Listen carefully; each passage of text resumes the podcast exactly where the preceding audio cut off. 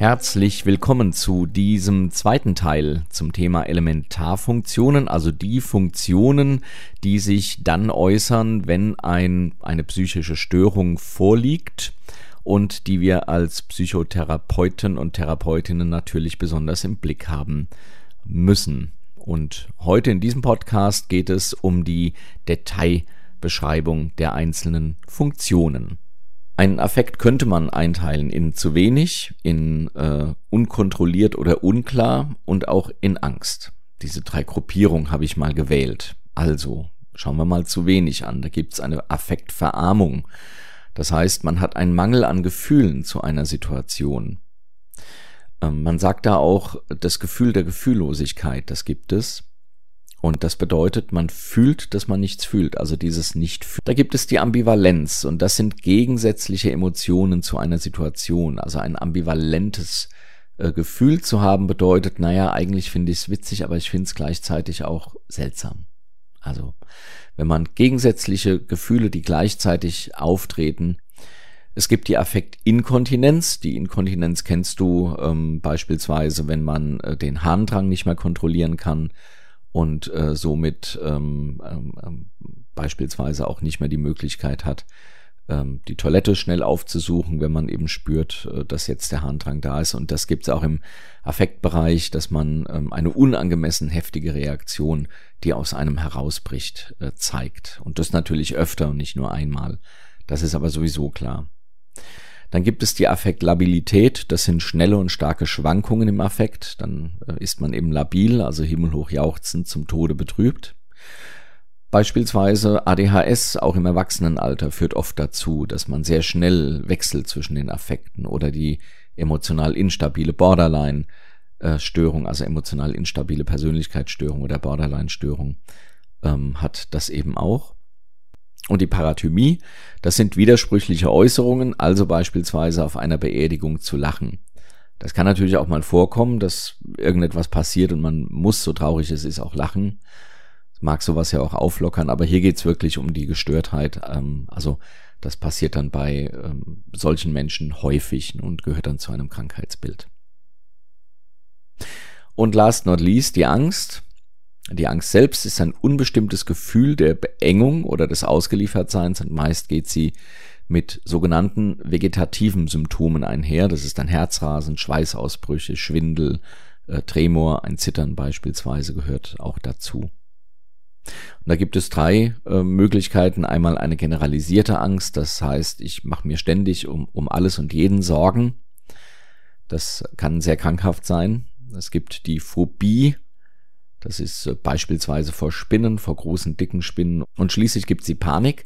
Das ist eine sehr kurzfristige Angst. Die kann schon eine halbe Stunde dauern, aber äh, im Vergleich zu den beiden vorherigen oder gar zur generalisierten Angst ist das eine ja unwillkürlich auftretende Angst. Die kann in den verschiedensten Lebenssituationen auftreten und ähm, hat geht mit starkem Herzrasen, Kontrollverlust bis hin zu Todesängsten einher und schwillt dann auch langsam wieder ab.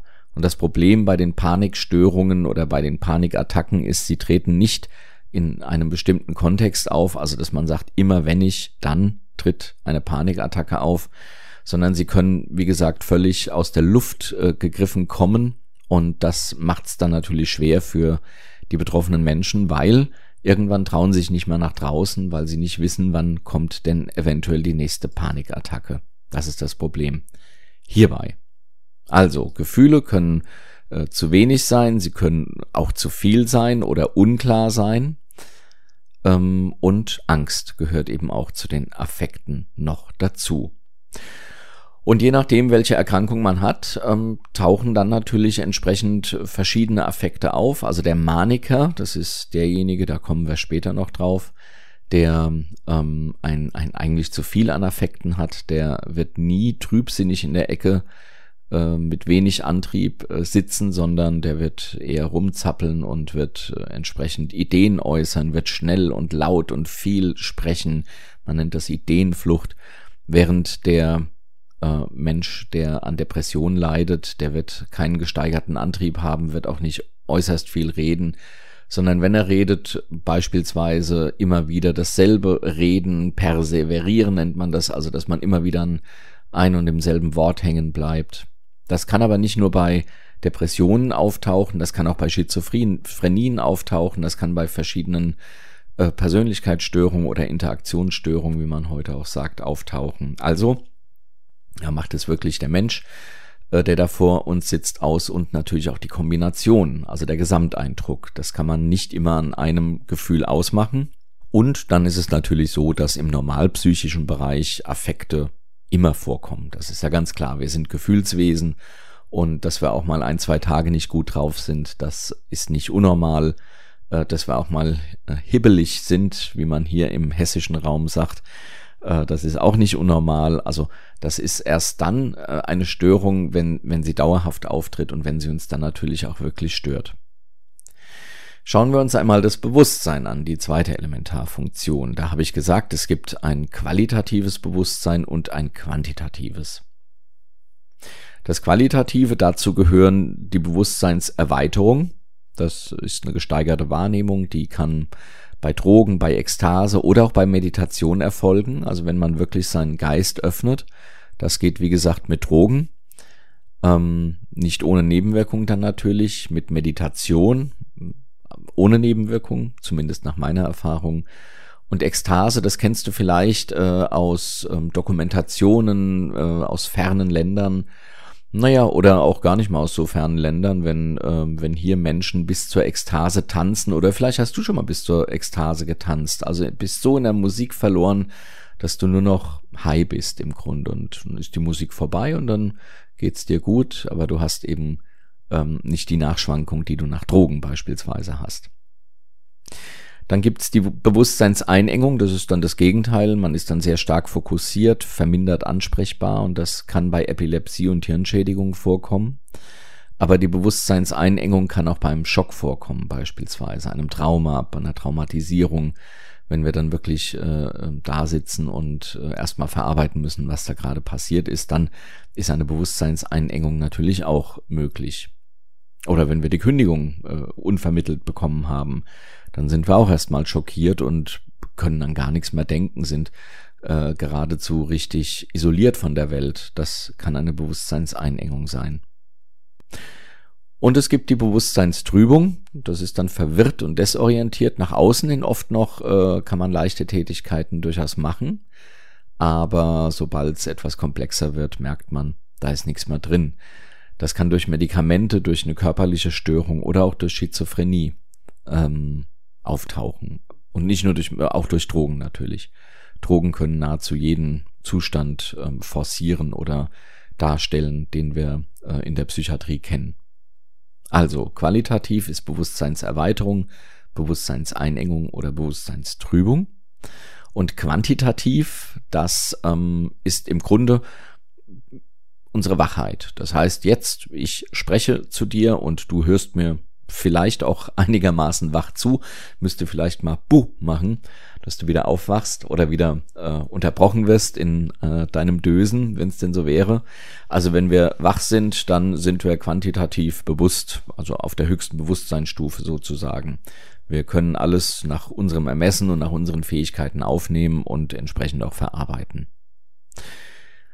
Dann gibt es die Möglichkeit der Benommenheit. Das kann auch so eine, so eine, ja, genau. Also man, wenn man benommen ist, das kann auch sein, wenn man so ein bisschen rumdöst, dann ist man leicht wegbar. Also durch ein Buh ist man dann wieder da. Ähm, dann gibt es die Somnolenz. Das ist dann, ja, ist man schon ein bisschen am, am Wegdösen. Da muss man schon lauter Buh rufen. Man ist also laut wegbar. Es gibt den Sopror. Da ist man schwer wegbar. Also muss man dann auch schon mal kneifen und zwicken ähm, und schütteln. Es gibt das Präkoma oder das Koma, da ist man nicht mehr wegbar. Und es gibt dann noch das apallische Syndrom, das ähm, man liegt dann stumm und regungslos da und ja, man weiß im Grunde nicht, was kriegen diese Menschen in diesem Wachkoma eigentlich mit. Ähm, sie sind aber auf jeden Fall auch nicht wegbar in dem Sinne. Das ist also die quantitative Bewusstseinsstörung von Wach über die Benommenheit, die Somnolenz, Sopor, dann das Koma und das Präkoma und das apallische Syndrom. Da ist man dann, wie gesagt, gar nicht mehr wegbar. Ja, dann schauen wir uns einmal die Orientierung an. Das wäre der dritte im Bunde. Da gibt es einen, einen Merksatz, den hatte ich vorhin schon gesagt, ZSOP. Kann man sich vielleicht ein bisschen merken. Es gibt ja VSOP, das steht auf Sekt, glaube ich, immer drauf. Äh, und ZSOP in dieser Reihenfolge in der Orientierung. Ähm, das ist die Reihenfolge, in der Orientierung schwindet, also die, die, auch die Schwere der Orientierungsstörung fängt mit der Zeit an, also Tag, Jahr, welches Datum haben wir beispielsweise, wäre hier die Frage. Ähm, die Situation, sind wir im Krankenhaus oder zu Hause, nach Operationen oder vielleicht hast du es schon mal gehabt, dass du eine Anästhesie hattest, nach einer OP, also vor einer OP dann bestenfalls natürlich und nach der OP, wenn die, äh, wenn die Betäubung, wenn die Anästhesie äh, nachlässt, die Narkose dann wachst du auf und dann weiß man oft auch nicht mehr, wo man ist und redet wirres Zeug. Es dauert dann noch ein paar Minuten, bis dann die Nervenzellen alle wieder am Arbeiten sind. Das wäre zur Situation. Das kann natürlich auch krankhaft sein, dass äh, man eine Hirnstörung hat, beispielsweise eine hirnorganische Störung. Das kann bei ähm, beispielsweise einer Gehirnerschütterung, einem Sonnenstich, kann das durchaus vorkommen oder postoperativ, also nach Operationen, nach schwierigeren oder auch nach leichteren kann es durchaus vorkommen, dass man eine Zeit lang hier äh, die Situation verkennt. Die äh, Orientierung nach dem Ort fragt, in welcher Straße bin ich, in welcher Stadt, wie komme ich an mein Ziel. Das ist das, wie vorhin auch schon gesagt, was ähm, dementen Menschen dann zunehmend schwer fallen kann. Und schließlich die schwerwiegendste Orientierungsstörung, die der Identität. Also wer bin ich? Die zur Person. Und dann glaubt man, man ist irgendwer anders ähm, als der, den man, äh, der man wirklich ist. Also in dem Fall, in meinem Falle der Joe Letschert. Das kann auch in verschiedenen, äh, bei verschiedenen Krankheitsbildern vorkommen, bei der Schizophrenie, wenn man glaubt, man sei Jesus oder man glaubt, man sei ähm, ja ein berühmter Mensch oder wie auch immer. Aber dazu gehören dann bei der Anamnese, also bei der Abfrage der Symptome, auch wieder andere Symptome dazu. Da gehören dann entsprechend natürlich auch die Gesamtsituation gehört dazu. Also ein Symptom allein macht noch keine Störung, sondern also schon, aber noch keine gesicherte Diagnose, so kann man es sagen. Dann schauen wir mal weiter. Wir gehen aufs Denken. Das ist die vierte äh, Störung oder die vierte Elementarfunktion. Das Denken ist ja etwas sehr Wichtiges, das, was uns Menschen ja durchaus auszeichnet. Wir können an die Vergangenheit denken, können Fehler aus der Vergangenheit schauen, dass wir die in der Zukunft nicht mehr machen können daraus äh, in die Zukunft planen und all das. Und das alles wird im Denken entsprechend oder wird dem Denken zugeschrieben. Und da haben wir einmal ein eher eingeengtes oder reduziertes Denken auf der einen Seite, was das Formale angeht, und ein eher erhöhtes, kompliziertes Denken. Und inhaltlich haben wir noch zwei äh, Störungsbilder, nämlich den Zwang und den Wahn. Fangen wir mit dem formalen Denken an, also wie wir denken. Man kann sich das wie eine Wasserleitung vorstellen. Diese Wasserleitung kann ich biegen und kann sie um Hindernisse führen, so dass das Wasser entsprechend ähm, ja von A nach B gut transportiert werden kann und kann diese Rohre dann entsprechend so hinlegen. Das wäre das normale Denken vielleicht. Jetzt kann jemand mutwillig oder aus Versehen auf so ein Rohr treten und dann wird's enger und dann kommt plötzlich viel weniger vorne raus. Aber mit mehr Druck vielleicht. Dann kann jemand genau den Druck erhöhen und ähm, dann kommt da plötzlich ganz viel Wasser vorne raus. Oder man kann Löcher zwischendurch in, in die Leitung irgendwie machen oder die rosten durch und dann sickert's überall raus und es wird alles sehr zerfahren, was dann noch rauskommt, sieht gar nicht mehr wie Wasser aus und tröpfelt nur noch. Also so kann man sich's eventuell vorstellen. Und bei den inhaltlichen Denkstörungen, ja, macht sich jemand einen Jux und macht eben kein äh, oder macht Lebensmittelfarbe ins Wasser. Ne? Dann kommt plötzlich eine rote, eine rote Flüssigkeit raus und jeder erschreckt sich und sagt, das kann doch nicht sein. Das wäre dann das äh, entsprechende Bild zur inhaltlichen Denkstörung. Also fangen wir mit formal mal an. Eher eingeengt und reduziert haben wir einmal ein verlangsamtes Denken, das ist dann schleppend und zäh. Es gibt ein gehemmtes Denken, das ist auch schleppend und zäh, aber dem im Gegensatz zum verlangsamten äh, Patienten fällt es auf. Dann nennt man das gehemmt. Also er will dann auch weiterreden, aber die Worte kommen ganz einfach nicht oder die Gedanken, die dann in Worte gefasst werden. Es gibt ein eingeengtes Denken, man hatte nur ganz wenige Themen. Das hatten wir vorhin schon mal eben oder bei den Bewusstseinsstörungen.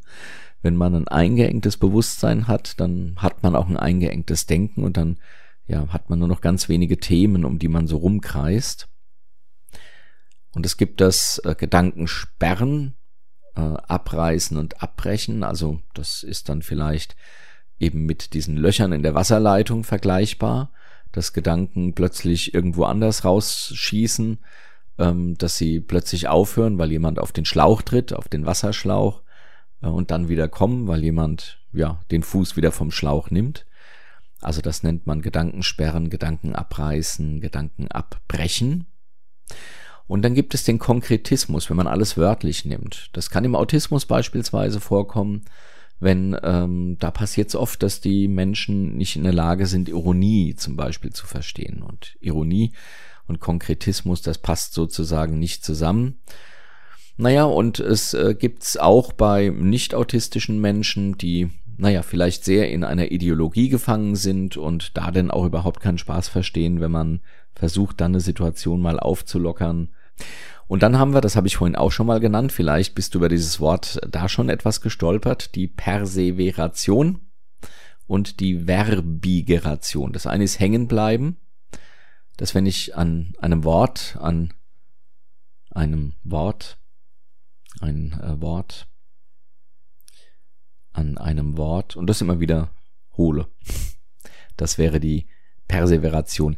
Du kennst das sicherlich auch, wenn du ein bisschen Gedanken verloren bist und du willst jemandem noch schnell was erklären, sagst, naja, das ist, ähm, ähm, ja, ähm, wenn, wenn, wenn dann ein Vogel, also ähm, ein, und du bist gar nicht so bei der Sache. Also es gibt immer auch normal psychische Zustände, in denen das vorkommt, aber äh, gerade dieses Hängenbleiben und Wiederholen, das ist die Verbigration, das äh, kommt auch oft bei psychischen Störungen vor. Das waren also die formalen Denkstörungen, die eher eingeengt und reduziert sind. Dann schauen wir uns mal die, die eher erhöht und kompliziert sind. Da haben wir einmal das umständliche Denken, das Abschweifen, das Verlieren in Details. Ähm, auch da gibt's Experten und Expertinnen, die das auch ganz ohne psychische Erkrankung natürlich hinkriegen, die vom Stock aufs Stöckchen kommen und irgendwann ist man irgendwo in den Erzählungen und der Zuhörende weiß schon gar nicht mehr, wo fing's denn eigentlich an. Das kann beispielsweise auch bei, bei Drogen kommen, ähm, dass man, dass man abschweift, sich verliert. Ähm, beim Alkohol, ja, weiß ich nicht, da ist es ja eher ein eingeengtes Denken, also da ist es dann wahrscheinlich eher das Hängenbleiben, aber bei aufputschenden Drogen kann das schon mal vorkommen. Ja, oder wenn man ähm, eine, eine bestimmte Diagnose hat, ADHS zum Beispiel, auch da kommt man gerne mal vom, vom Stock aufs Stöckchen und lässt sich ablenken von Gedanken und verfolgt dann den nächsten Gedanken und muss dann immer wieder zurückrudern, um äh, zum eigentlichen, was man sagen wollte, zurückzukommen. Dann haben wir den Neologismus, Neo wie neu und Logismus, also Logos das Wort, also Neologismus eine Wortneubildung. In Büchern, Fachbüchern findet man dann oft die Aussage eines Patienten auffumt zur Bastur. Das hat wohl mal irgendwer gesagt und so geistert es seit äh, langem durch äh, äh Psychiatriebücher. Und wenn du jetzt sagst, keine Ahnung, was soll das bedeuten? Genau, weiß man nicht, weil es ist eine Wortneubildung. Und das äh, kann durchaus bei Schizophrenie vorkommen, aber auch bei anderen Erkrankungen, dass äh, da Worte neu gebildet werden und ganze Sprachen im Übrigen auch äh, neu gebildet werden. I Never Promised You a Rose Garden. Äh, das ist ein Film oder ich glaube auch ein Buch. Da geht es um eine schizophrene Patientin, die eben eine ganz eigene Sprache hatte, die dann von einer Therapeutin auch entschlüsselt wurde oder teilweise entschlüsselt wurde. Eben hatte ich schon äh, angedeutet, Drängen, Ideenflucht, also ein schnelles Denken, wenn man eine Idee nach der anderen raushaut und kaum ist die eine Idee gedacht, kommt die nächste und man haut die dann auch wieder raus und erzählt die seinem Umfeld. Und das Umfeld, Umfeld will gerade an die neue Idee denken, dann kommt aber auch schon die nächste Idee und dann könnte man dies machen, naja, und wenn man aber bedenkt, dann habe ich da und diesen Rechner habe ich ja auch noch gekauft, naja, da wäre eine neue Software dann auch mal möglich, ja, aber ich weiß gar nicht mehr Apple und ich habe ja letztens auf Excel? Also wenn ein Thema nach dem anderen kommt und man kommt als Zuhörender schon gar nicht mehr nach, das ist die Ideenflucht, kommt bei der Manie zum Beispiel vor. Dann gibt es das zerfahrene und inkohärente, also das unzusammenhängende Denken. Das äh, erkennt man auch wieder an der Sprache, wenn der Vogel weit äh, aus dem Fenster der Rollladen runter über die Auen dann auch entsprechend der Drache durch Siegfried getötet an der Fensterbank den Rauputz in die Spinnen hineinfrisst. Ja, das wäre so ein unzusammenhängendes Denken. Und wenn du jetzt sagst, äh, ich habe kein Wort verstanden, genau, das ist dann auch genau das Problem, vor dem äh, der Therapierende entsprechend steht. Und es gibt das Vorbeireden, also das Falschantworten. Das ist äh, tatsächlich ein äh, Sym Symptom, dass äh, Menschen äh, auf ganz anders auf Fragen antworten. Man hat das äh, im Übrigen bei Festnahmen, also polizeilichen Festnahmen, hat man das festgestellt und dachte erst die erste Zeit, naja, die wollen mich jetzt veräppeln und irgendwie ihrer Verhaftung entgehen, aber hat festgestellt, dass solche Berichte über ein Vorbeireden bei Verhaftungen wohl auch bei anderen Polizeistationen ähm, öfter berichtet wurde und kam dann auf den, auf den Trichter, dass das wohl, ja, vielleicht zusammenhängt und eventuell gar nicht böse gemeint ist. Das Ganser-Syndrom nennt sich das auch, also wie die Gans, das Ganser-Syndrom, vorbeireden, falsch antworten. Im Sinne der Frage. Soweit also die formalen Denkstörungen, die eher eingeengt reduziert oder auch erhöht und kompliziert sein können. Und dann schauen wir uns nochmal die inhaltlichen Denkstörungen an, nämlich all das, was wir denken. Und da gibt es zwei Krankheitsbilder. Das ist einmal der Zwang, der gehört zu den neurotischen, und der Wahn, der gehört zu den psychotischen Krankheitsbildern. Der Unterschied ist der, der Mensch oder die neurotischen Krankheitsbilder werden erkannt. Also man erkennt, dass man Angst hat man erkennt, dass man, ähm, dass man einem, einem Zwang folgt. Während die psychotischen Krankheitsbilder äh, sind realitätsentfernt. Das heißt, äh, man glaubt wirklich, dass man jetzt äh, den Teufel in Persona aus der Wand rauskommen sieht. Das wäre eine Halluzination. Man glaubt wirklich, dass man beobachtet und verfolgt wird, und zwar ständig. Das wäre ein Verfolgungswahn. Und ist auch gar nicht bis sehr, sehr schwer vom Gegenteil zu überzeugen. Es gibt heute Therapiemöglichkeiten, ähm, aber die sind durchaus ähm, langwieriger. Dann fangen wir mal mit dem Zwang an, das wäre die neurotische Variante. Und von einem Zwang spricht man, wenn immer wieder Handlungsimpulse auftreten, die man zwar als unsinnig erkennt, bei deren Unterlassung man aber gleichzeitig Angst oder Unbehagen verspürt also beispielsweise der Waschzwang. Diese Menschen müssen alle 5, 10, 15 Minuten ihre Hände waschen, teils ritualisiert, sehr stark ritualisiert mit Bürsten, mit einer bestimmten Bürste, einer bestimmten Seife, einer bestimmten Wassertemperatur, einer bestimmten Reihenfolge, ähm, bis hin zu, zu richtig Hautläsionen.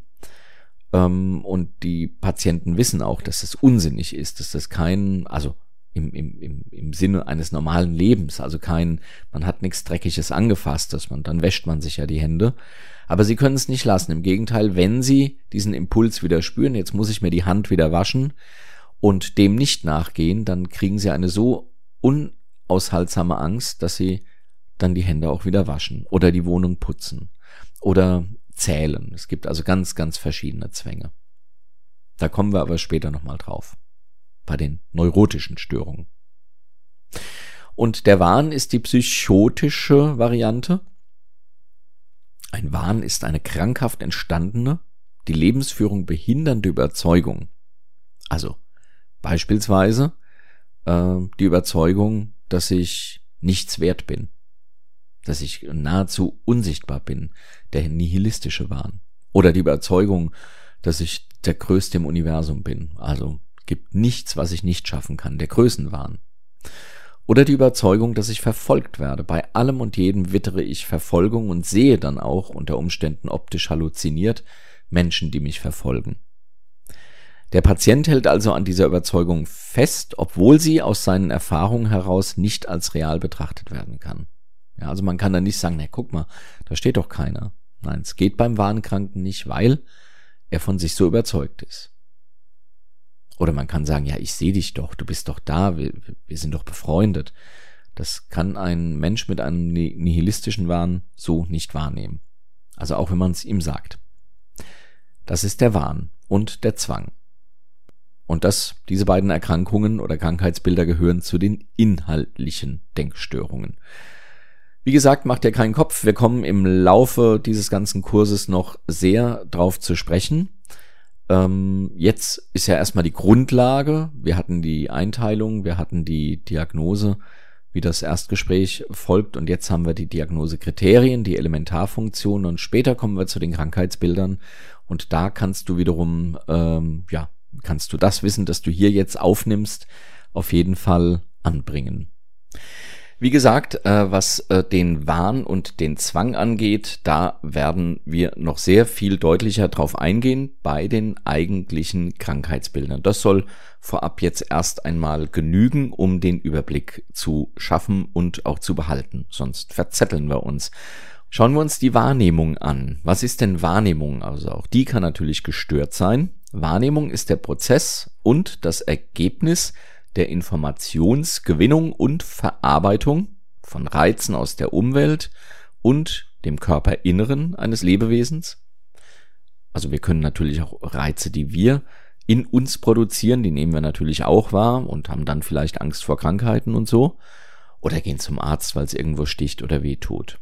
Und das Ganze geschieht durch Filtern und Zusammenführen von Teilinformationen zu subjektiv natürlich sinnvollen Gesamteindrücken und diese werden dann laufend mit gespeicherten Vorstellungen abgeglichen.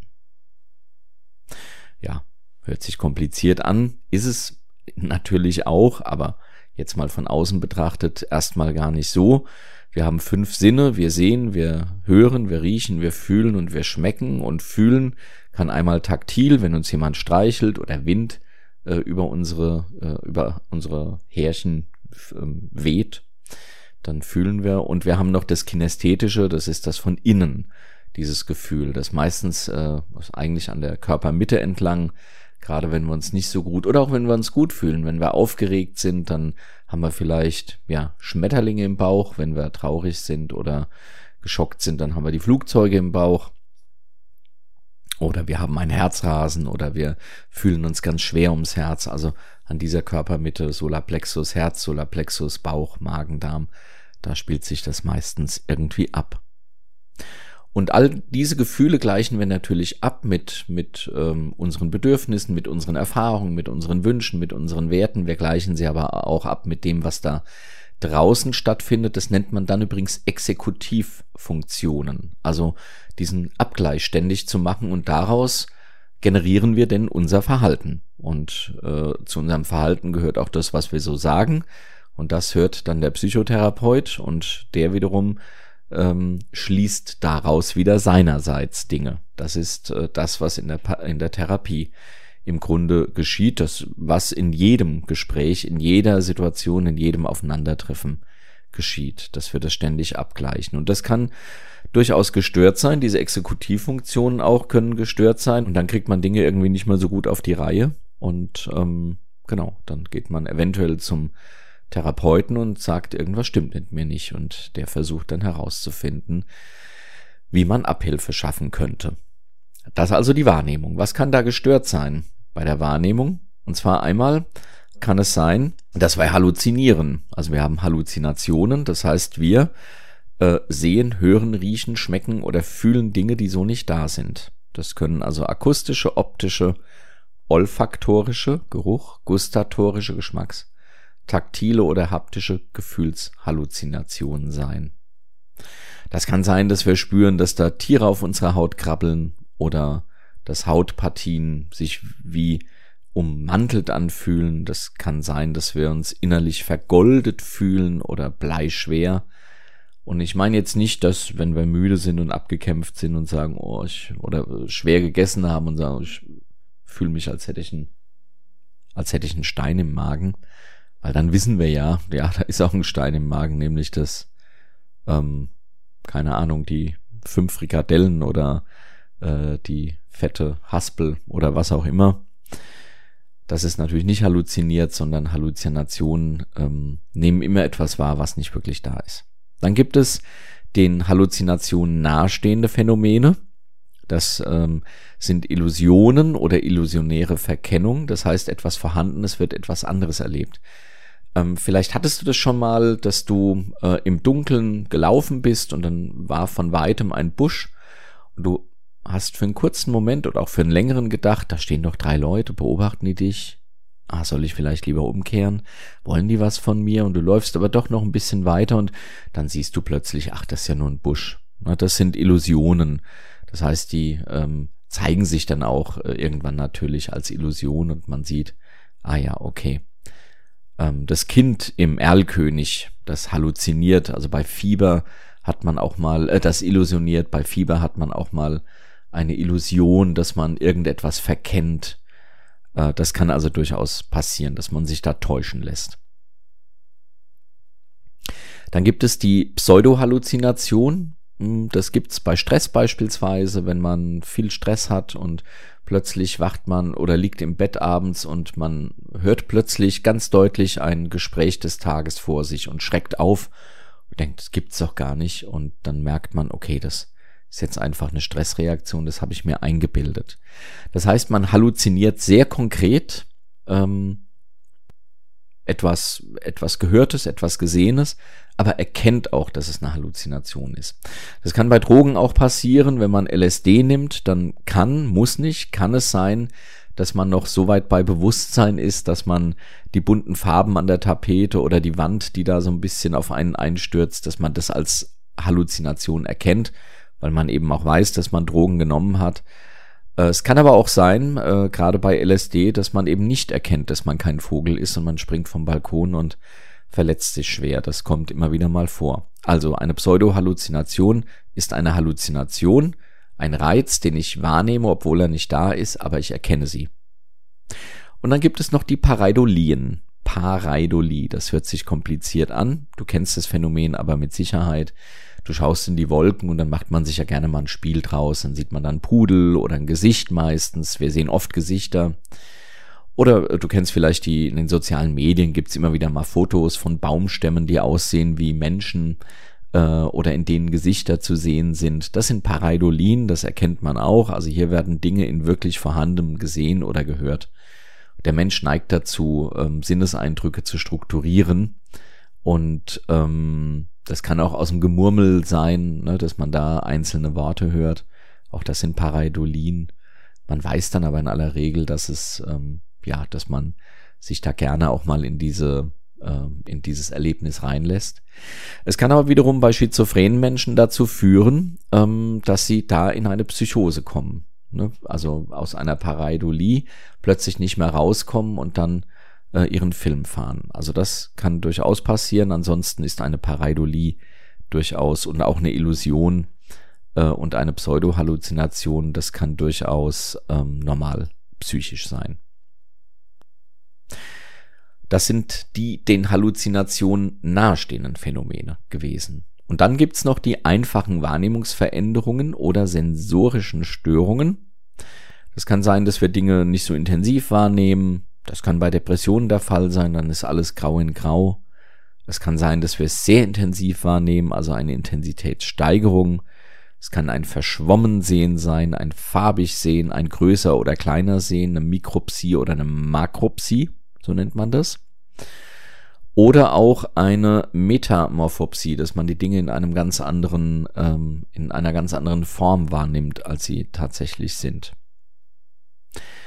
Und das wiederum äh, sind Wahrnehmungsstörungen, die können, die müssen aber nicht, die können aber auch sensorisch bedingt sein. Also es kann durchaus sein, ähm, dass hier Nervenschädigungen oder aufgrund von ja Medikamentengabe oder wie auch immer, dass hier eine solche optische Täuschung stattfindet, äh, die dann auch wieder entsprechend zurückgehen kann, wenn man beispielsweise ein Medikament weglässt, wenn man äh, keine äh, Drogen mehr nimmt.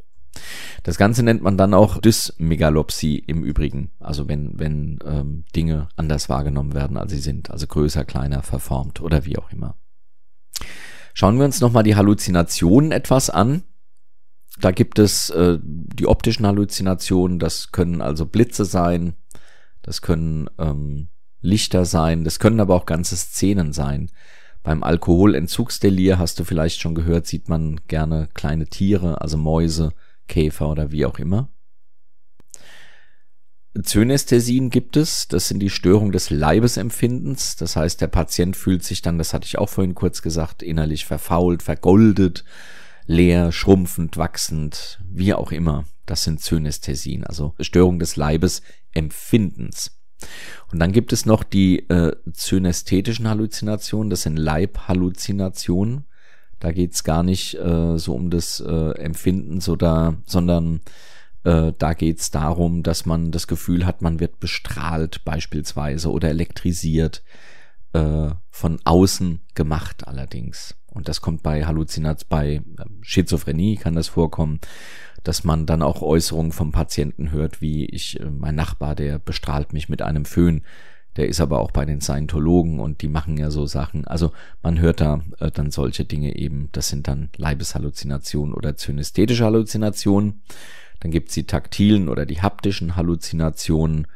Ähm, hier hat man dann beispielsweise, ähm, kann man das Gefühl haben, dass Käfer über die Haut krabbeln. Das wäre der äh, Dermatozonwahn. Ähm, oder auch, dass man angepustet wird oder wie auch immer. Also das sind solche ähm, Berührungsgefühlshalluzinationen. Dann gibt es noch die Geruchs- und Geschmackshalluzinationen. Auch hier kann das wieder vorkommen, dass man einen ganz intensiven Geschmack hat oder auch äh, Gift schmeckt und der Meinung ist, man würde vergiftet. Das kann bei einem Verfolgungswahn, dass man sagt, man will mich vergiften. Bei dementen Menschen hat man das öfter, dass sie so einen Wahn und dann auch solche Halluzinationen entwickeln, weil sie glauben, die Leute wollen an ihr Geld und äh, da eben entsprechend Geschichten äh, halluzinieren oder erfinden, aber nicht willentlich und bewusst, sondern das ist dann ein Teil der Erkrankung eben. Und dann gibt es noch die akustischen Halluzinationen, entweder in Form von Tönen, Pfeifen, Zischen, Trillern, das wären die sogenannten Akoasmen, oder auch äh, in Form von Rede und Gegenrede. Und das können Stimmen sein, die etwas befehlen, die etwas kommentieren. All das ähm, gehört zu den akustischen Halluzinationen. So, dann kommen wir zu den Ich-Störungen. Im Normalzustand ist uns ja klar, dass wir wir selbst sind. Ich weiß, ich bin der Jo Letschert oder der Joachim oder der Yoshi oder wie auch immer wir uns dann manchmal nennen lassen. Aber wir wissen in aller Regel, wer wir sind und wir kennen unsere Vergangenheit, wir kennen unsere, ja, weitestgehend unsere Werte, unsere Wünsche, Bedürfnisse. Klar kann man immer noch mal ein bisschen mehr nachforschen, aber im Großen und Ganzen können wir sagen, können wir mit dem Begriff Ich etwas anfangen. Genauso wissen wir, dass wir abgegrenzt sind, die Gedanken sind frei, das sang man schon vor vielen, vielen Jahren. Und das wissen wir, wir können denken, was wir wollen, weil am Ende gibt es natürlich Menschen, die sehen uns in die Augen und wissen zumindest äh, einige Dinge, die wir denken. Ähm, das sind dann eben Profis, die gelernt haben anhand von äußeren Anzeichen, von Physiognomie und von Gestik und Mimik, äh, irgendwie so ein paar Rückschlüsse zu ziehen, aber im Großen und Ganzen kann man nie konkret sagen, du denkst jetzt an eine rote Pusteblume oder so. Außer wie gesagt, in speziellen Situationen gibt es schon Mentalmagier, die da ganz gute Tricks haben, aber in aller Regel äh, weiß das niemand. Und wenn diese Grenze durchlässig ist, dann spricht man von einer Ich-Störung. Und das kann sein eine Gedankeneingebung. Das heißt, der, äh, die betroffene Person hat dann das Gefühl, dass ihre Gedanken durch fremde Menschen, also durch, durch Mächte oder auch durch Geräte eingegeben werden. Sie sagt dann, ich denke nicht meine eigenen Gedanken, sondern das wird mir eingegeben von meinem Nachbarn, der hat so einen Föhn, den richtet er nachts auf mich und dann denke ich dessen Gedanken. Das kann auch äh, sein, äh, dass wir Gedankenentzug erleben. Also die betroffene Person hat hier das Gefühl, dass ihr die Gedanken entzogen werden durch fremde Menschen oder auch durch fremde Mächte. Also auch das gibt es. Und es gibt die Gedankenausbreitung. Und da glaubt die betreffende Person äh, oder sie hat das Gefühl, dass sich ihre Gedanken ausbreiten und jeder andere in der Umgebung kann sie hören und sehen. Und das ist natürlich Horror, wenn du dir vorstellst, dass du der festen Überzeugung bist, und darum geht es ja, dass du der festen Überzeugung bist, dass deine Gedanken, ja, ähm, von jedem wahrgenommen werden können. Dann traust du dich natürlich auch nicht mehr raus, denn du weißt ja nie, ob du auch mal irgendwas denkst, was vielleicht nicht so politisch korrekt ist. Ja, und überhaupt will kein Mensch, dass seine Gedanken gelesen werden und das ist eine eklatante Störung. Kommt bei der Schizophrenie beispielsweise vor. Die Ich-Störung. Also immer wenn wir glauben, dass äh, unser Ich sich, also diese Grenzen nicht mehr existieren, dann spricht man von einer Ich-Störung und das ist eine psychotische Störung. Denn das ist nicht real, es kann real so nicht existieren, aber trotzdem glauben diese Menschen es, dass es so ist. Und dann haben wir noch den Antrieb und die Psychomotorik. Den Unterschied hatte ich vorhin schon mal kurz erklärt. Antriebsstörung ist eigentlich eine Störung der Motivation, etwas zu tun. Und da gibt es die Antriebsarmut oder den Antriebsmangel. Das heißt, hier fehlt es an Initiative und Spontanität. Und das kommt bei organischen Psychosen beispielsweise vor, aber auch natürlich bei Störung der Affektivität und auch bei Schizophrenie. Also bei nahezu allen Erkrankungen kann das vorkommen. Ebenso die Antriebshemmung oder Schwäche, meistens dann bei Depressionen. Da flacht der Antrieb schnell ab und kann nur mit viel Mühe aufrechterhalten werden. Und das ist natürlich dann, wenn ich glaube, dass ich keine Perspektive habe, die Welt für mich sinnlos ist, wenn ich vielleicht auch am Gefühl der Gefühllosigkeit leide, das hatten wir vorhin bei den affektiven Störungen, und dann ist natürlich auch die Motivation, überhaupt etwas in dieser Welt zu bewegen, gar nicht da. Und das, ähm, das zeigt sich dann in so einer Antriebsschwäche oder einer Antriebshemmung. Und dann gibt es natürlich noch die Antriebssteigerung bis hin zur Enthemmung. Das heißt, da ist der Mensch lebhafter als sonst, beispielsweise bei einer ja, sagen wir mal, bei einer, bei einer äh, Manie oder bei einer Hypomanie, die auch noch sehr konstruktiv sein kann. Eine Manie ist meistens nicht mehr konstruktiv. Ähm, ein zielgerichtetes äh, Verrichten der Dinge kann da also durchaus ähm, bei einer hypomanen Phase der Fall sein, ne? wenn man so, wenn es Frühling wird und man kriegt wieder Lebenskräfte und dann kann das schon mal passieren. Ähm, bei einer Manie wird es dann bis hin zu Chaos und Unordnung gesteigert. Also da ist dann auch wirklich, wie vorhin auch schon gesagt, bei dem ideenflüchtigen Denken, es war eine formale Denkstörung, dass man eine Idee nach der anderen raushaut und es hat überhaupt keine, äh, keine Konstruktivität mehr, sondern da geht's wirklich darum, ähm, ja, Masse raus, rauszulassen. Aber der äh, Betroffene kann nichts dazu. Das ist ja klar. Deshalb ist es ja eine Krankheit. Also es ist nicht so, dass man das, äh, dass man das extra macht. Und das kann bis zur Enthemmung sein, dass man wirklich auch Grenzen überschreitet und ähm, andere Menschen verprellt. Sich damit dann auch, das ist das große Problem der Maniker im Übrigen auch ins Ausschießt, weil die Leute sagen, um Himmels Willen, da will ich jetzt aber nichts mehr mit zu tun haben.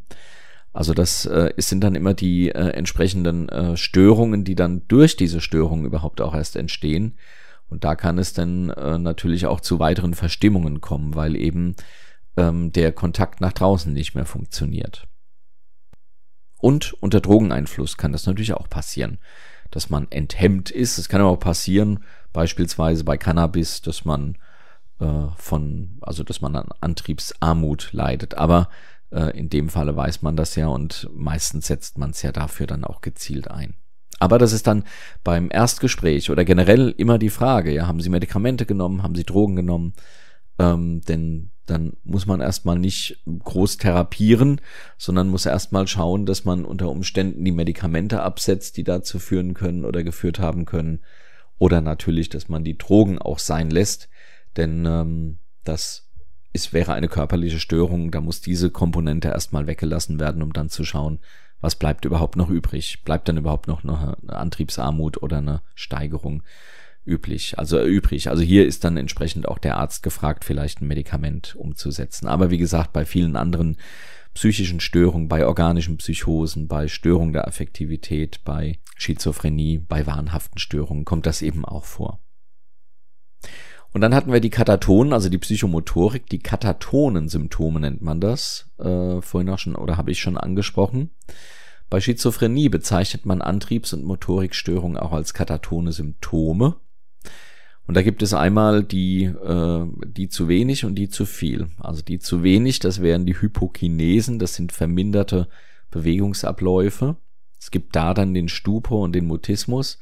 Das heißt, hier ist die Bewegung ganz eingestellt, man liegt, sitzt nur noch äh, entsprechend ähm, bewegungslos rum. Mutismus bedeutet, man spricht nicht. Gibt es auch den selektiven Mutismus, dass beispielsweise bei Kindern kommt das durchaus vor, bei Erwachsenen auch, äh, dass man nur mit bestimmten Menschen spricht. Also es kann der Lehrer sein, es kann die Mutter sein, es kann ein Geschwister sein oder was auch immer. Und das kommt, äh, kann durchaus bei, ja, kann bei vielerlei Störungen vorkommen, aber man beschreibt es vor allem auch bei der Schizophrenie. Dann gibt es den Negativismus, das Sperren gegen jede Handlung, zu der man aufgefordert wird. Also man macht es dann einfach nicht. Es gibt die Katalepsie, das äh, ist die unbequeme Körperstellung, die abnorm lange ausgeführt wird. Also wenn man beispielsweise so im Halbknien in äh, eine Flamme schaut und das macht man stundenlang, das ist kataleptisch, also ist eine Katalepsie in Stellungen, in denen man normalerweise keine zehn Sekunden verharren würde, weil sie einfach unbequem sind. Das machen aber Menschen in bestimmten Situationen und bei bestimmten psychischen Störungen. Und es gibt die Haltungsstereotypen. Und da verharrt man in bestimmten Haltungen für eine lange Zeit. Das müssen jetzt allerdings nicht wie bei der Katalepsie unbequeme, sondern bestimmte Haltungen und auch nach äußeren Veränderungsversuchen. Das lässt man dann nicht mit sich machen. Das sind Haltungsstereotypen. Und auf der anderen Seite gibt es dieses zu viel. Das sind dann die Hyperkinesen, das sind gesteigerte Bewegungsabläufe. Also man ist dann äh, erregt, genau, also hat, hat schnellere Bewegungen, auch äh, sehr zackige Bewegungen. Dann gibt es die Psy bis hin zur psychomotorischen Erregung. Das ist, äh, sind Bewegungs- und Sprachstereotypen, also das ziellose Wiederholen von Worten und Bewegungen. Ähm, das ähm, ja, sieht man auch bei manchen Erkrankungen. Vielleicht hast du schon mal Dokumentationen gesehen, wo denn Menschen auch ständig hin und her laufen, auch schizophrene Menschen, auch demente Menschen, da passiert sowas. Es gibt die Echopraxie und die Echolali. Echo ist wiederholen und äh, so äh, ist auch die Echopraxie beziehungsweise die Echolali, dass man ähm, Bewegungen oder Worte, also Echopraxie Bewegung, Echolali äh, Worte wiederholt. Also man ahmt das nach. Und es gibt die Manierismen, das sind sonderbare Abwandlungen von alltäglichen Bewegungen, das sieht dann immer so ein bisschen grimassenhaft aus.